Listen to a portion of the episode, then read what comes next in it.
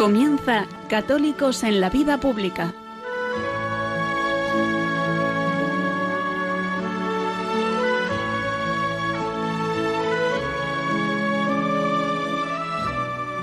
Un espacio dirigido en Radio María por Luis Zayas.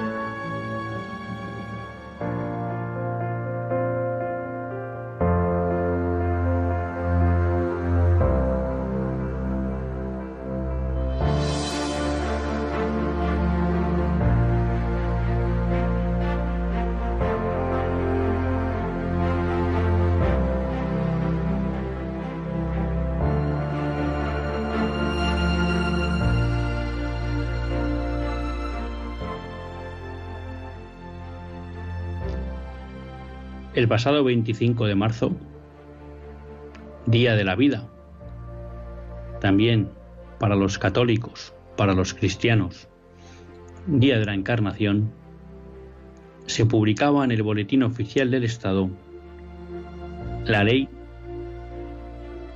que consagra la posibilidad de matar en España. Ya les he explicado que creo que una primera batalla que hay que dar contra esta ley es la del lenguaje. Y como todos ustedes saben, eutanasia significa buen morir. Pero lo que ofrece esta ley no es una buena muerte, ni en el sentido cristiano, porque no es una ley que ayuda a los hombres a preparar su alma para el encuentro con el Padre, ni es una ley que en el sentido humano prepare para una buena muerte. Es aquella en la que uno es consciente de que llegan sus días, está acompañado, le ayuda a superar el sufrimiento y se prepara para ese momento final. No. La ley que se publicó el pasado día 25 es una ley que permite que en España se pueda matar. Y la pregunta que surge una y otra vez es cómo hemos llegado hasta aquí. Y estas semanas veíamos dos reflexiones muy interesantes en relación con esta cuestión. El pasado 19 de marzo publicaba un artículo Monseñor Rech, aprobación de la eutanasia, España transformada en campo de exterminio. Y por otro lado, en Religión en Libertad, podemos leer un interesante artículo de Josep Piroy Ardebol, publicado inicialmente en Forum Libertas, titulado España, el Estado que, rompió con la ley natural. El título de Monseñor Rech nos dice es el estado actual de la situación de España. Y es que España es un campo de exterminio. Es un campo de exterminio porque desde nuestros poderes públicos se han promulgado leyes que arrasan con todo lo que da sentido a la vida y con la vida misma. España hoy es una nación donde no existe el matrimonio que arraiga a la persona en la institución, de la familia necesaria para cualquier convivencia social sana. España es hoy un país que arrasa la vida con el aborto, más de 100.000 abortos al año. Con la aprobación de la eutanasia, vamos a ver cuántas personas mueren estos años producto de la eutanasia. Es un país que permite la investigación con embriones, la reducción embrionaria en los procesos de fecundación in vitro, que permite la inmoralidad de la fecundación in vitro. Pocos países en el mundo tienen tan desprotegida la vida como España. Solo estas dictaduras que ya no respetan ningún tipo de vida y son capaces de encarcelar sin juicio o de asesinar sin juicio. Solo esos países desprotegen más la vida que lo que está en España. ¿Y cómo hemos llegado hasta aquí? Josep Miró y Ardebol y Monseñor Rech apuntan dos razones que en el trasfondo son la misma. Nos dice Josep Miró y Ardebol que España es el Estado que rompió con la ley natural. Es el Estado que se negó a reconocer que existe un orden natural de las cosas y por tanto que se negó a aceptar que existe límite más allá del Parlamento y de los gobiernos a partir del cual el hombre no puede traspasar. Si recordarán ustedes, esto es algo que ya lo dijo don Marcelo ante el referéndum de la Constitución.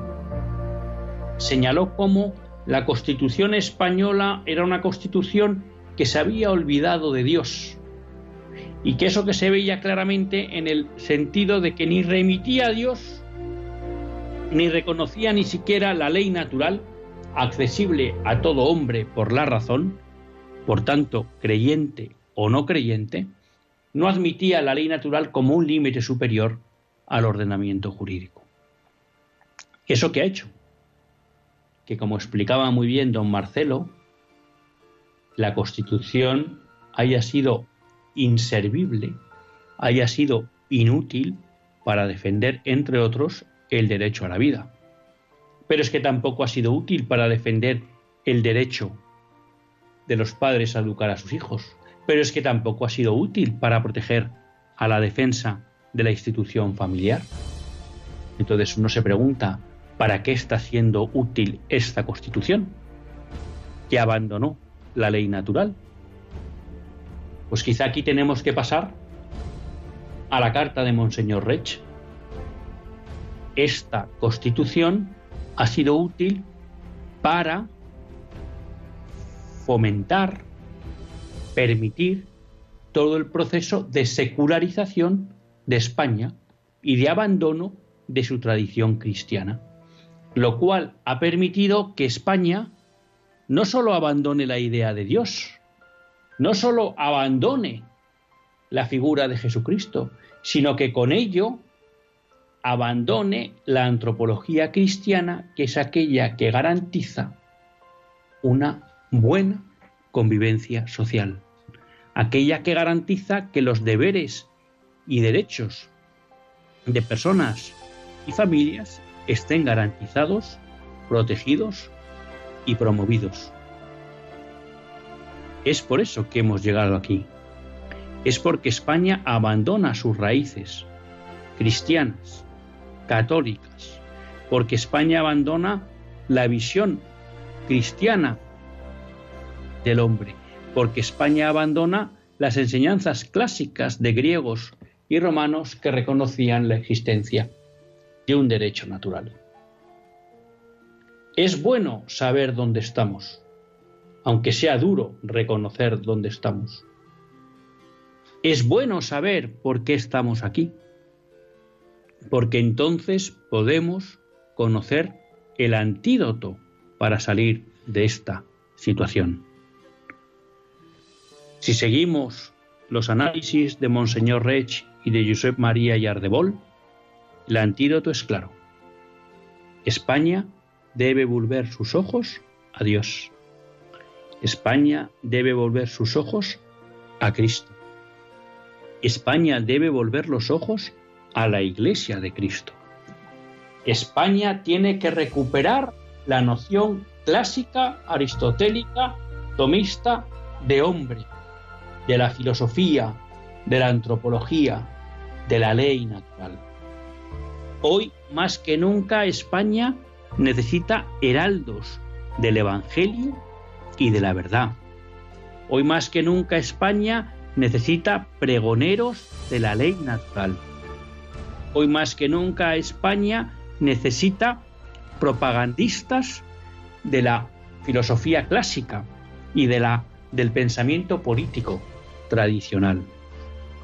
Ese es el antídoto que tenemos que ofrecer hoy a España para que estos efectos de la modernidad, ya en su ocaso, pero destruyendo completamente cualquier atisbo de convivencia social, puedan ser recuperados. El mal no tiene la última palabra. La degradación no tiene la última palabra.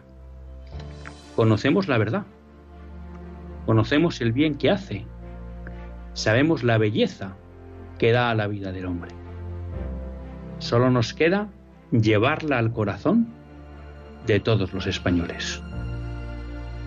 Esa es quizá la enseñanza que tenemos que coger hoy que empezamos la Semana Santa.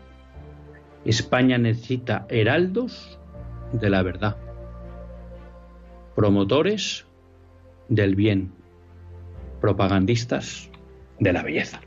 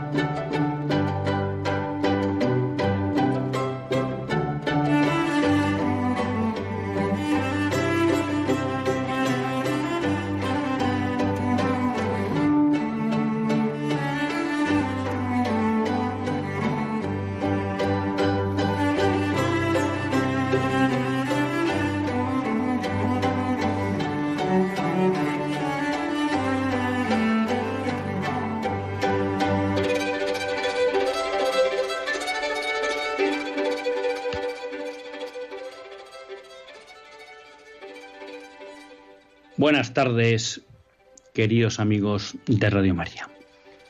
Un lunes más volvemos fieles a la cita con todos ustedes en los estudios centrales de Radio María. Un lunes más para hacer este programa, Católicos en la vida pública. Programa que, como todos ustedes saben, quiere ser una reflexión pausada sobre la actualidad nacional e internacional programa que tratamos de hacer siempre desde la óptica del magisterio de la Iglesia y su doctrina social. Un programa que, como todos ustedes saben, pues lo hacemos los lunes de 8 a 9 en compañía de quien les habla, que no es otro que Luis Tallas, quien una vez más pues da las gracias al Señor de que le conceda la suerte de poder compartir con todos ustedes esta hora de, de radio. Perdón. Bueno, y un lunes que empezamos la Semana Santa, y un lunes pues con un sabor amargo, porque en el fondo pues estamos en la resaca de lo que fue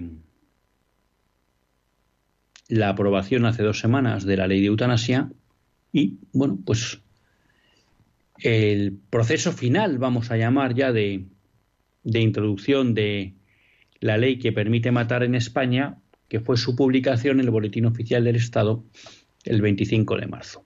Para más INRI, uno no sabe si casualidad o coincidencia buscada, bueno, pues el día en que celebramos el Día de la Vida y el Día de la Encarnación. Esto quiere decir que ha empezado la cuenta atrás en España para la implantación de la eutanasia perdón, para la implantación del derecho a matar a enfermos mayores o personas con discapacidad.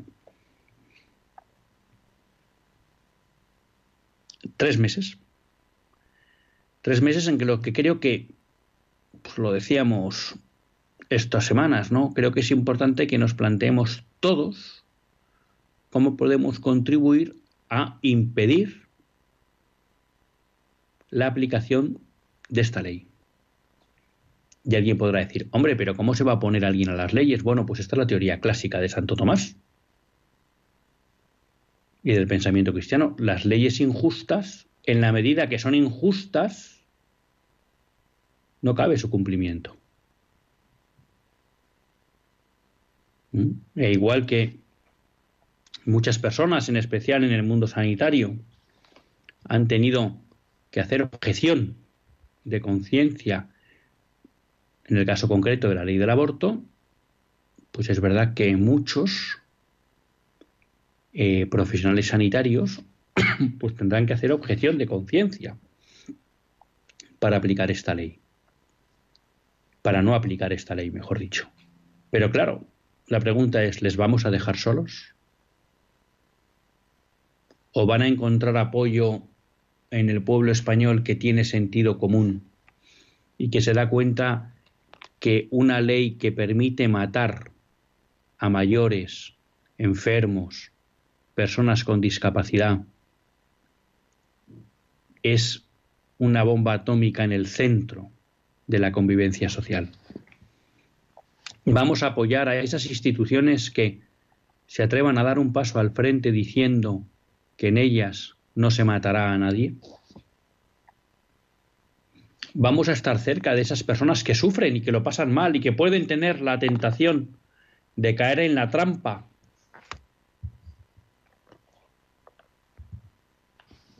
de pedir que les maten, esa trampa que ofrece esta ley.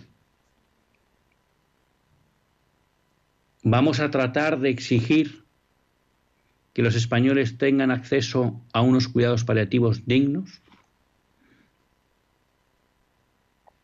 Bueno, pues yo creo que aquí se nos abre un reto importante para la sociedad española. Una sociedad que, lo hemos dicho muchas veces, no ha estado a la altura de las circunstancias en la cuestión del aborto. Y la pregunta es si estaremos a la altura de las circunstancias en relación con la aprobación de una ley que permite matar. Porque como dice Monseñor Rech, no existe el derecho a la muerte. La eutanasia acaba con todos los derechos. ¿Queremos esa sociedad? ¿Vamos a hacer algo por impedir que llegue esta sociedad? En la que, como dice lo Monseñor Rich en su carta, creo que de una manera aceptada, dominarán los bárbaros.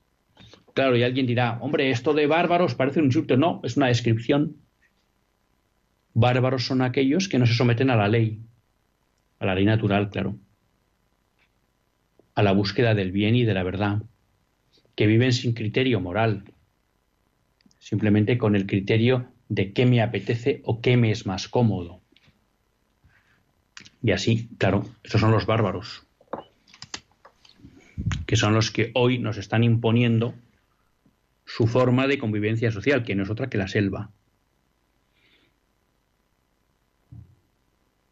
Bueno, pues ahí está. Y lo decíamos en el editorial, ¿no?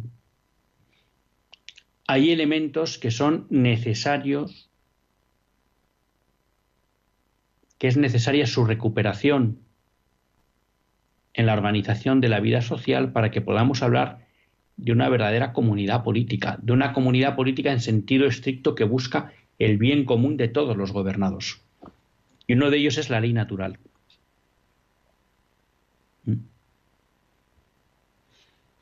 Esa ley que el hombre puede descubrir a partir de su razón y en la que encuentra los criterios para definir qué es bueno y qué es malo. Explicaba el padre Sayés que esa ley natural tiene pues como tres niveles, ¿no? Un primer nivel sencillo, que prácticamente es accesible a todos, que es, bueno, ¿qué, sería un primer concepto de ley natural? No hagas a otro lo que no quieras que te hagan a ti.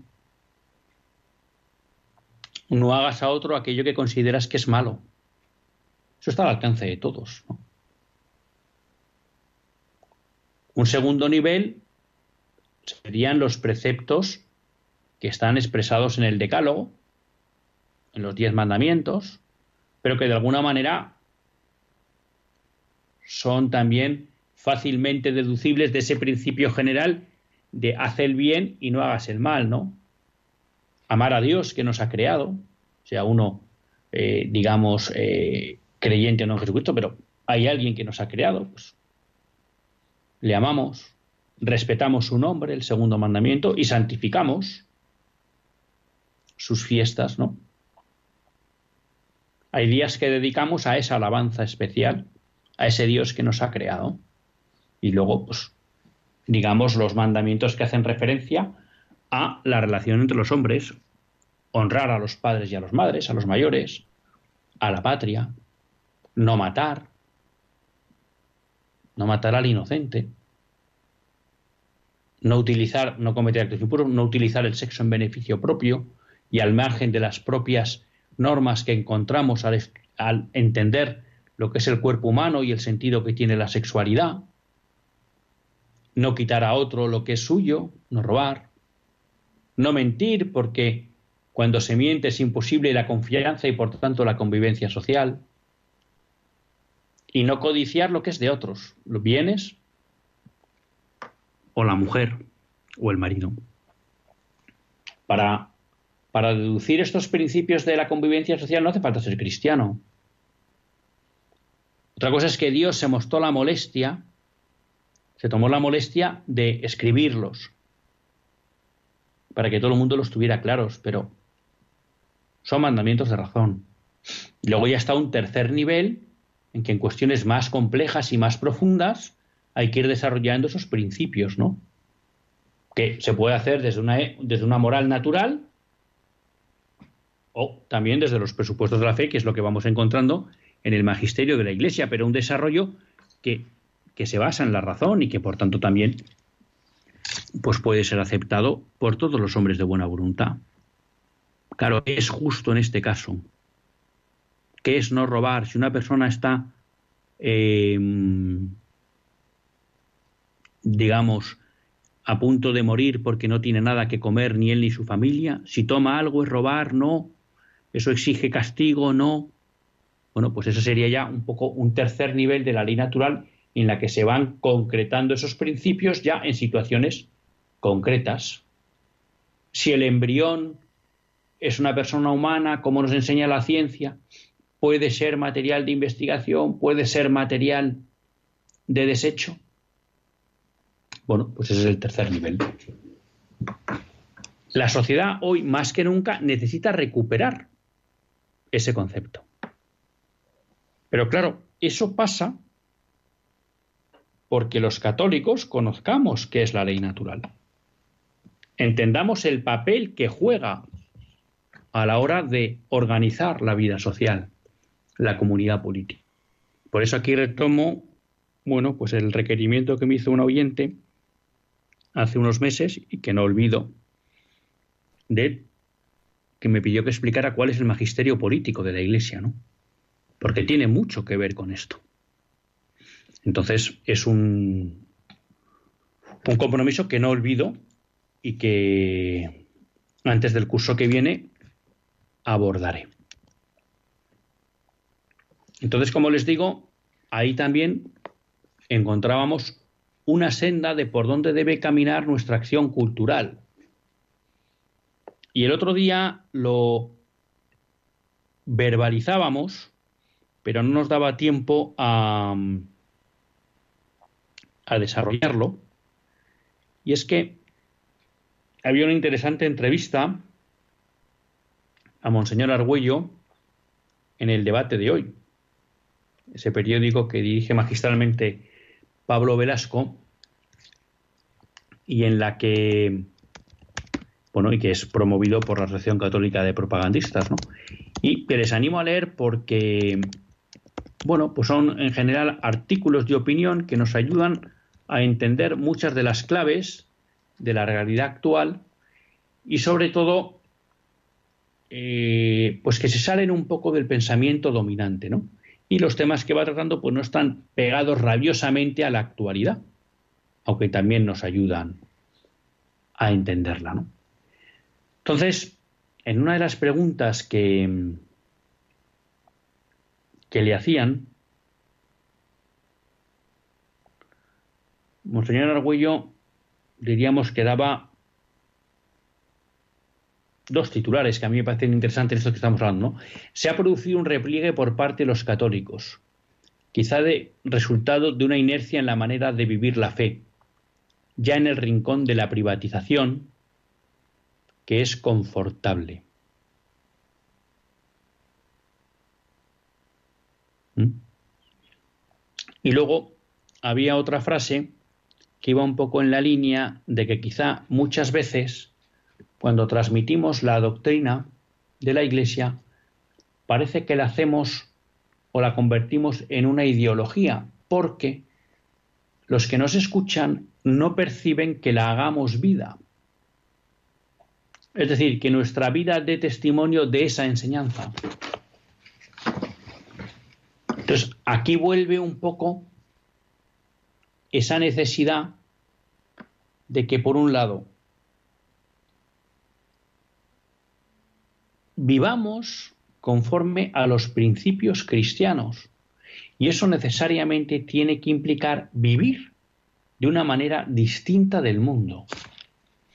Y entonces cuando el mundo vea, como pasaba con la carta a Diogneto, que hay unos que viven distinto y que descubren que son felices, el mundo se preguntará qué hay detrás de eso. Y posiblemente ese sea el mejor reclamo para no solo conocer la doctrina, sino para llegar a Jesucristo. Y a su vez la necesidad de que esa vida no se reduzca al ámbito privado, sino que se haga presente en el ámbito público, para no poner la luz debajo de la mesa, sino para levantarla y que radie a todo el mundo, ¿no? Entonces, en relación con todo esto que veíamos de la desaparición de la ley natural, de la secularización y demás, Claro, el camino de volver a traer esos conceptos no puede ser solo un camino intelectual de presentación de un mensaje, sino que tiene que ser un camino acompañado por mostrar una forma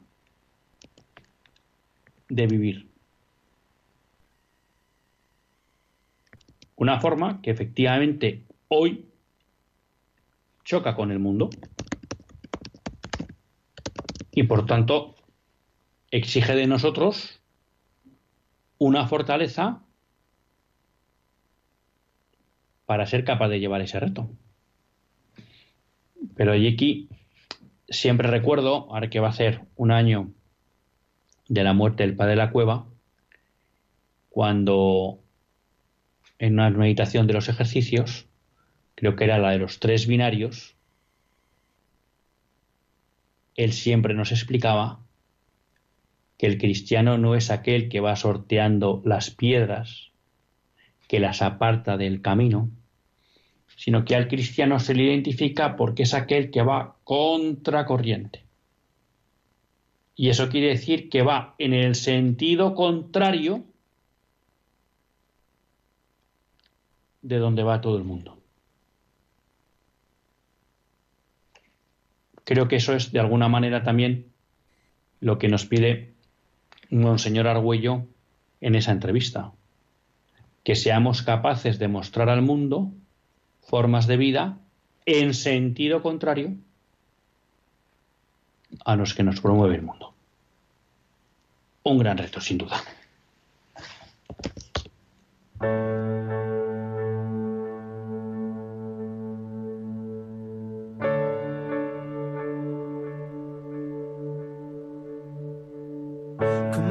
Come on, I'm right, I'm wrong, and when I'm wrong, I say we always had the good and bad, and that will never change. This is the closest I've ever been. Oh, yeah.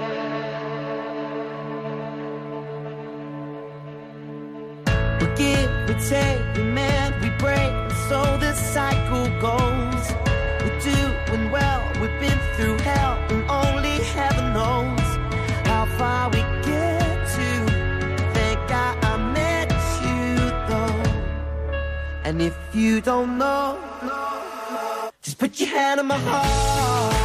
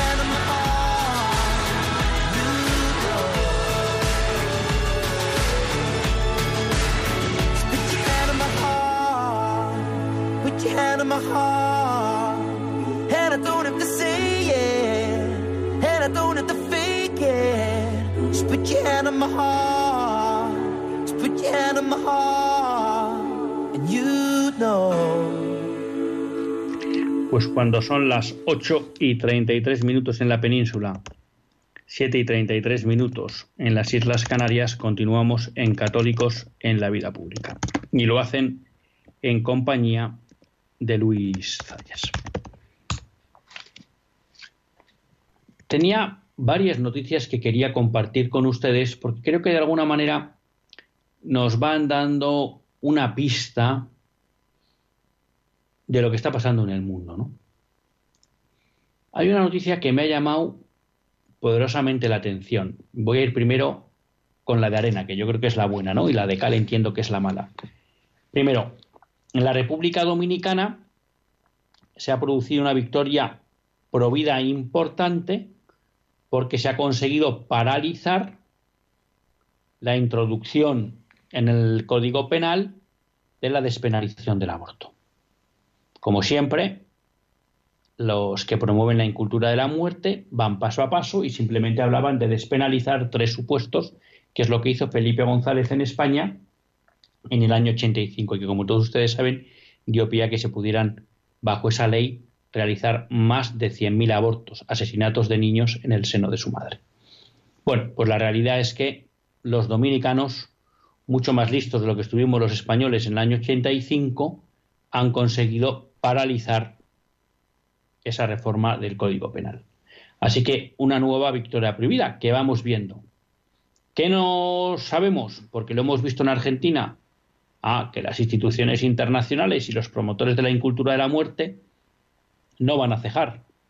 Con lo cual, bueno, pues, eh, los dominicanos, país al que aprecio mucho porque además tuve la suerte de estar ahí varios veranos de misión, pues tendrán que seguir dando la batalla para proteger la vida. la vida más desprotegida, que es la que está en el seno de la madre. Segundo lugar, una cuestión que hace referencia a, al tema de la pandemia, ¿no? Porque, bueno, pues es claro que, bueno, pues todos somos conscientes de lo que está sucediendo en la pandemia, que efectivamente pues ha habido que tomar medidas para proteger a, a las poblaciones de esta crisis sanitaria, pero junto a eso, yo creo que podemos decir también que algunos están aprovechando que el Pisuerga pasa, pasa por Valladolid. Y están aprovechando, entre otros, para restringir la libertad de la Iglesia católica. Hemos visto como muchos países, también lo hemos visto en España, como muchas autoridades pretendían cerrar de una manera indiscriminada, injustificada, los centros de culto bajo la excusa de luchar contra la pandemia. Cuando realmente otro gran número de instituciones pues permanecían abiertas. Bueno, quizá el punto álgido de esta persecución encubierta bajo buenas excusas y buenas caras contra la libertad de la Iglesia sea esto que se está produciendo en Irlanda, en las que a partir de ahora el hecho de que haya sacerdotes que celebren misa con público, estando prohibida eso, sin ninguna justificación sanitaria ni científica por parte del gobierno de Irlanda, bueno, se va a convertir en un delito. Y eso quiere decir que nos podremos encontrar que haya sacerdotes que por garantizar el derecho de los fieles a asistir a misa, la libertad de la Iglesia para organizar el culto a Dios y lo que es más importante, los derechos de Dios para ser adorado por los hombres, pues puedan acabar con sus huesos en la cárcel. Y esto no tiene nada que ver con la lucha contra la pandemia, ni con evitar contagios, ni nada, sino que en el fondo se está utilizando para amordazar, amedrentar y coartar la libertad de la Iglesia. Y de esto tenemos que ser conscientes. Y por eso, cuando ha habido ejemplos como fue el cardenal Omeya en Barcelona, como fue el, vicario general, creo que en la diócesis de, no me acuerdo si fue en Ibiza, ¿eh? como fue también, si no recuerdo mal, el arzobispo de Valladolid, Monseñor Blázquez, cuando, incluso, no sé si también Monseñor Iceta, en Burgos, cuando presentaron recursos contra cierres injustos e injustificados de los, de los templos o la reducción injustificada de aforo, bueno, pues creo que es bueno que sientan el apoyo de los fieles, porque lo que están haciendo es defender no solo los derechos de Dios, sino la libertad de Iglesia y los derechos de los fieles, que, como digo, partidos de todo color y condición están tratando de atacar civilinamente.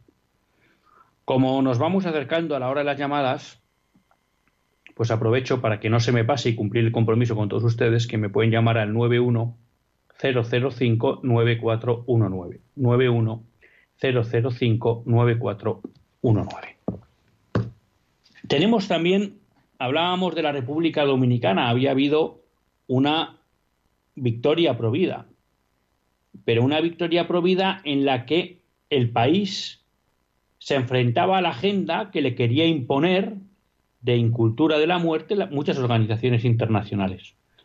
Bueno, pues ahora lo que nos encontramos es que una de esas instituciones internacionales que están imponiéndonos a todos ese pensamiento único y anticristiano, que es la Unión Europea, se ha declarado espacio de libertad LGBTQ, LGTBI. Claro, esto se ha hecho, todo hay que decirlo, con el voto en contra o con el rechazo de Polonia y de Hungría. Y claro, aquí cabe decir, si esto quisiera decir que en, estas naciones no se persigue a este colectivo, pues estaríamos de enhorabuena. Pero es que nunca se ha perseguido a este colectivo, en nuestros países al menos en muchos años, ni, ni tenían persecución legal ni nada. El problema es que declararse libre, zona libre de, zona libre para las personas LGTBI o espacio de libertad quiere decir que nos están imponiendo la visión de la ideología de género del hombre y de la sexualidad. Por tanto, quizá Europa se puede decir que es una zona libre o de libertad LGTBI, pero lo que estamos seguros es que hoy en día es una zona de no libertad para las personas que tienen una visión natural de la sexualidad. Y que es muy probable que en corto plazo se convierta en una zona de no libertad para aquellas confesiones, en especial la Iglesia Católica, que defienden una visión contraria a la ideología de género. sorprende este permanente empeño de las instituciones internacionales por adherirse a los presupuestos ideológicos del nuevo mundo mundial. Tenemos a Carlos de Madrid, ahora vamos con él, simplemente eh, una noticia que creo que enlaza con el viaje que hizo el Papa a Irak, donde hizo muy evidente el hecho de que en Irak nos encontrábamos ante una iglesia mártir, una iglesia que había sufrido persecución por su fe en Cristo. Bueno, pues el pasado 28 de marzo, es decir, ayer, leo en Infocatólica, atentado terrorista deja 14 personas heridas tras finalizar la misa de Ramos en una iglesia católica en Indonesia. Esto es algo que se repite todos los años en periodos fuertes litúrgicos, como puede ser la Navidad, el Año Nuevo, la Semana Santa, la Pascua, donde muchos grupos terroristas aprovechan para atacar a los cristianos al saber que en estas fechas hay fuerte asistencia a los oficios o a las celebraciones litúrgicas. Y por tanto nos encontramos aquí cómo hay muchas personas que son capaces de arriesgar su vida por acudir a una celebración eucarística. Y creo que eso es bueno que nos haga reflexionar a los españoles y al conjunto de los europeos si somos capaces de vivir con esa valentía la fe porque muchos de nuestros hermanos el simple hecho de asistir a misa un día señalado litúrgicamente supone que ponen en riesgo su vida y a pesar de ello lo hacen. Creo que es motivo de meditación para todos nosotros y también motivo para rezar por todos ellos. Vamos con Carlos de Madrid. Buenas tardes, Carlos. Hola, buenas tardes. Bueno, vamos a ver. Eh, hoy, hoy he leído, en, eh, visto en Internet, una noticia interesante que ponía que cuando fue elegido Adolfo Suárez como presidente del gobierno, el rey Juan Carlos I le, le puso en, una diatriba que diga o quieres ser presidente o tienes que dejar el Opus Dei. Y, el, y, Adolfo Suárez decidió dejar el Opus Dei. Yo creo que desde ahí ya empezó todo el problema que tenemos ahora la secularización empezó cuando el rey Juan Carlos I ha sido, en términos generales, un rey nada católico, al contrario, ha faltado personalmente y tal. Entonces, claro, ¿qué, ha hecho la jerarquía de la Iglesia? La Iglesia ha seguido la, corriente, ha seguido la corriente. O sea, no ha, no, ha hecho correcciones fraternas ni nada que se lo parezca, porque eso es lo que se tendría que hacer. La, Iglesia Católica tendría que hacer correcciones fraternas a los políticos. O sea, que la primera que sigue la corriente del mundo es la jerarquía de la Iglesia Católica porque no, no, dice claramente a los políticos que esto es pecado grave y mortal que un católico reniegue casi de su fe Y es lo que pasó en, todo el proceso de, secularización en España ya desde el rey Juan Carlos I, que por cierto eso lo ha pagado, ahora está fuera de España.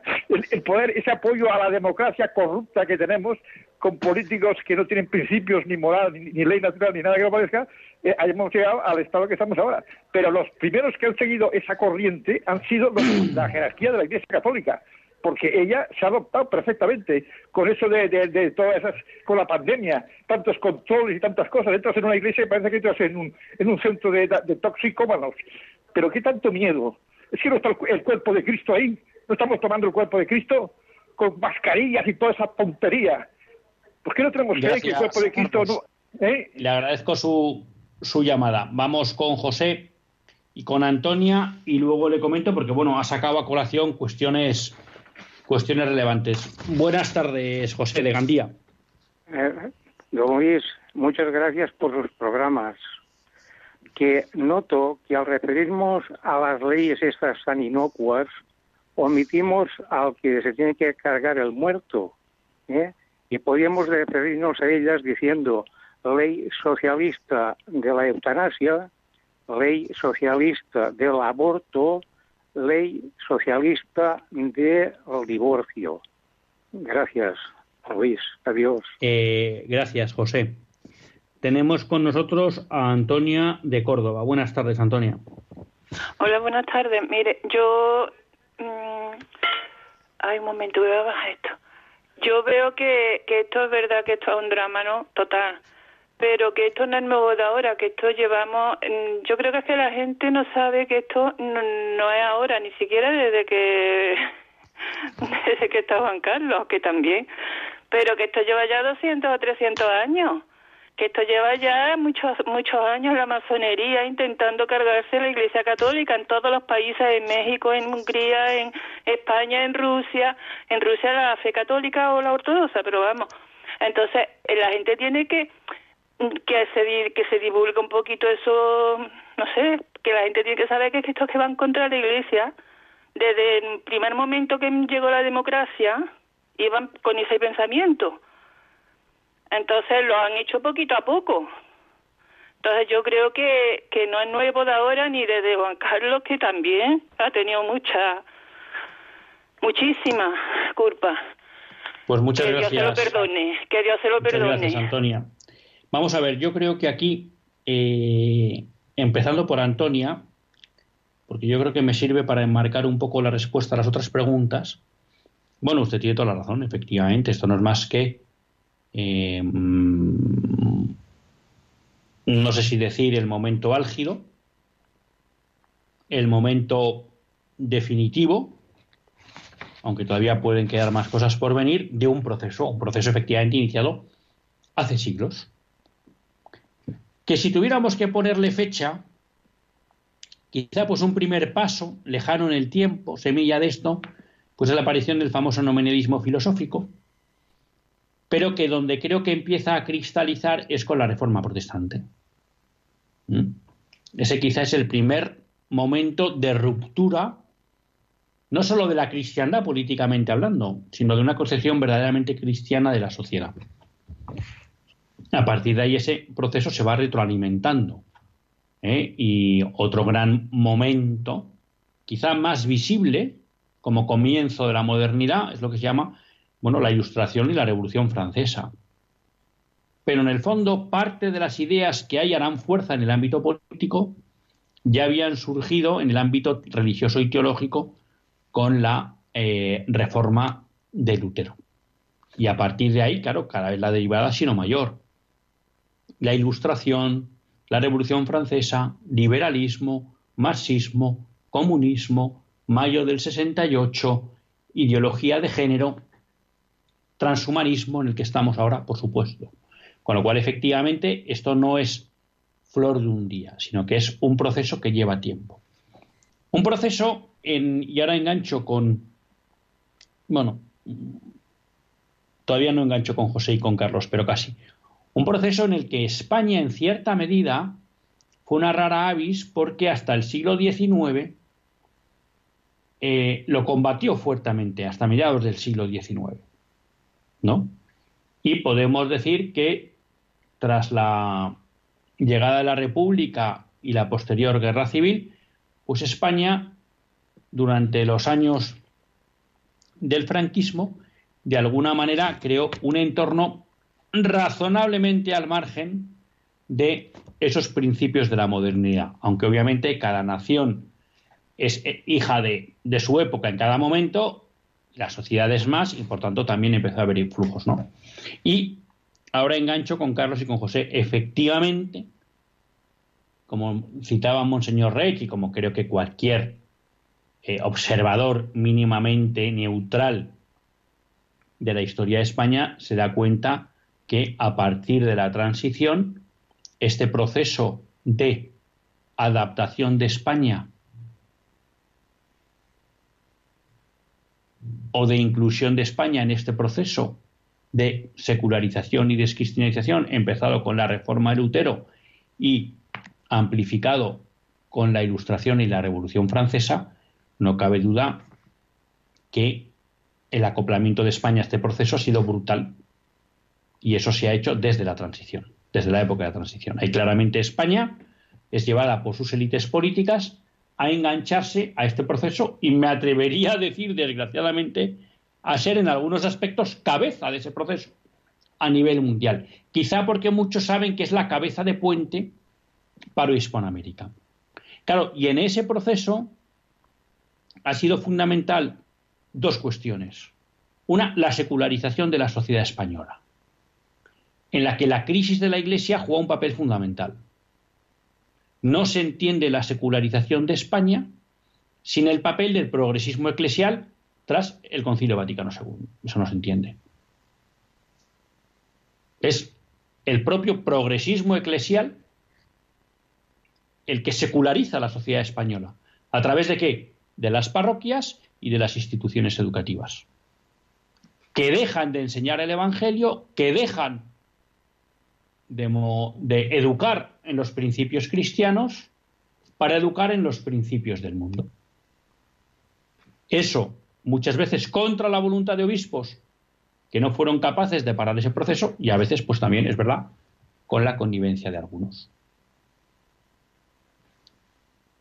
Y el segundo pilar necesario es la transformación de esa sociedad a través de leyes.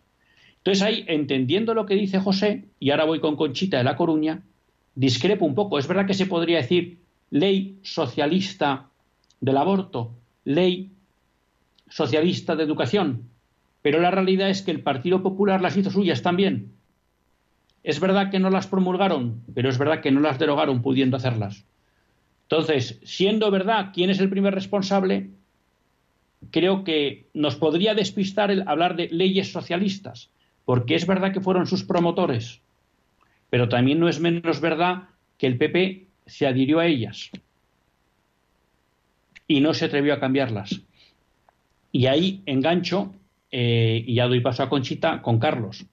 Efectivamente, creo que muchas veces ha faltado por parte de la jerarquía católica, no por toda, pero por parte de la jerarquía católica en España, el recordarnos que estas leyes siguen vigentes y su maldad, y hacernos conscientes de que eso no es bueno para la vida social.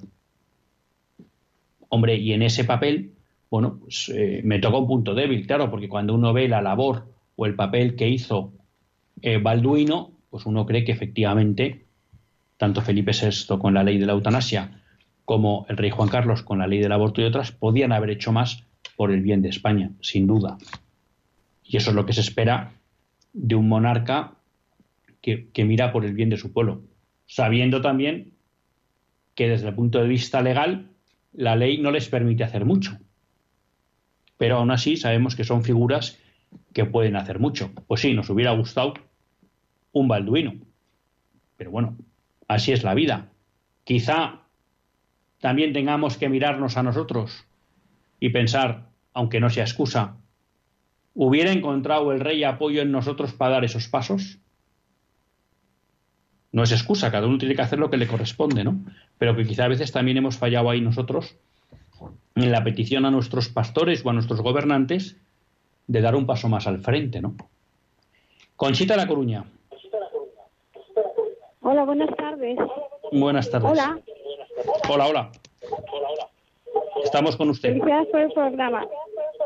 Mire, yo le digo que desde que vino la democracia, porque ya empieza con la palabra demo, demonio, vino a estropear el mundo entero, a, quitar los valores cristianos. Cuando Franco no había divorcio, no había abortos, no había nada, porque Franco no quería los comunistas aquí. No le tienen miedo al juicio de Dios que viene ya. Ya viene, va a juzgar a vivos y muertos. Así que les digo a todos los de la izquierda que se, que se, que, que se pongan, si, si no quieren ir para el infierno, que haya una conversión total.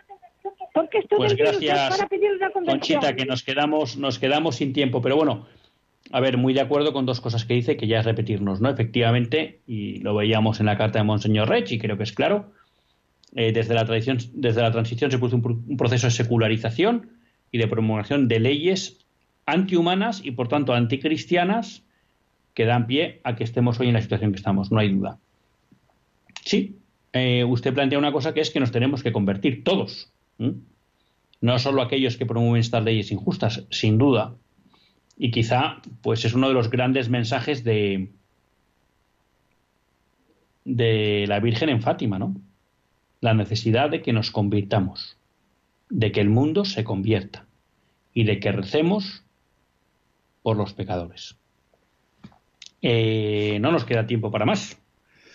Eh, tenía dos noticias aquí que simplemente se las apunto a riesgo de que Javi me corte, pero simplemente para que vean por dónde va el mundo. Canadá, un padre fue arrestado por oponerse a que su hija menor de edad sea tratada con testosterona para cambiar de género, es decir, no quería que su hija menor de edad cambiara de género y le arrestaron por hacer eso. Y luego, pues, otra trampa bien pensante, ¿no? Y es que Macron habla de sacar una ley para defender la libertad religiosa con la idea de luchar contra el islamismo radical, pero que si uno baja la letra pequeña se encuentra que puede acabar prohibiendo eh, la presencia en el ámbito público de cualquier símbolo religioso, incluido los cristianos, ¿no? O sea, que ojo con estos bien intencionados.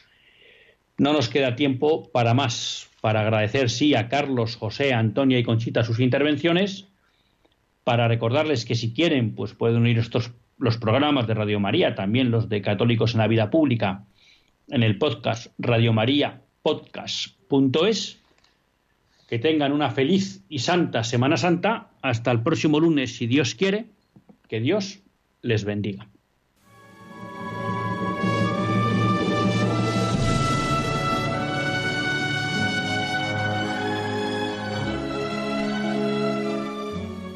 Así concluye Católicos en la Vida Pública, un programa que dirige Luis Zayas.